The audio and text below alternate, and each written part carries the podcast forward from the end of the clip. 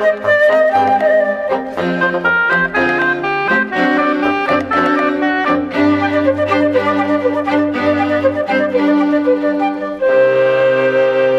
comunidade científica muitas vezes debate-se com questões que qualquer um percebe que para esse assunto ainda não há resposta. Mas depois há outras perguntas que para o cidadão comum parecem evidentes.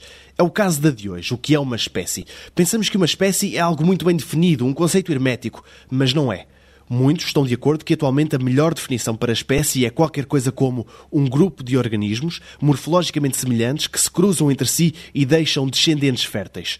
Otávio Mateus, investigador e diretor do Museu dos Dinossauros da Lourinhã, diz que esta definição geral está correta para a maioria dos casos, mas se apertarmos a malha, os problemas aparecem. O caso clássico é o caso do registro fóssil. Nós não podemos pôr dois fósseis a reproduzirem-se porque eles já não se reproduzem.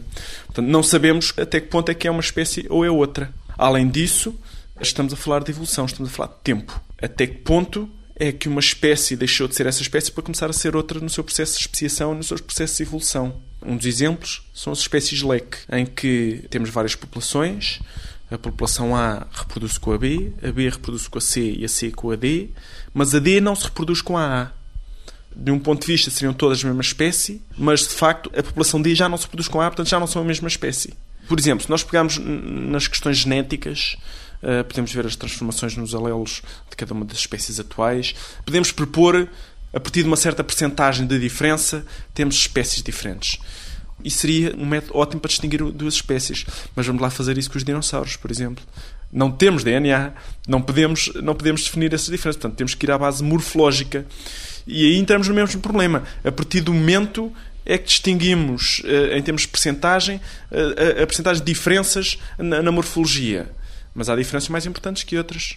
E quais são as mais importantes? E como é que medimos isso? Algumas não são mensuráveis. Portanto, temos aí esta dificuldade em criar o tal conceito de espécie que, que, se, que seja adequado a todos os casos. Não parece que nós tenhamos a possibilidade, dentro de 100 anos, de ter uma definição que agrade a todos os cientistas ou, ou a todas as problemáticas.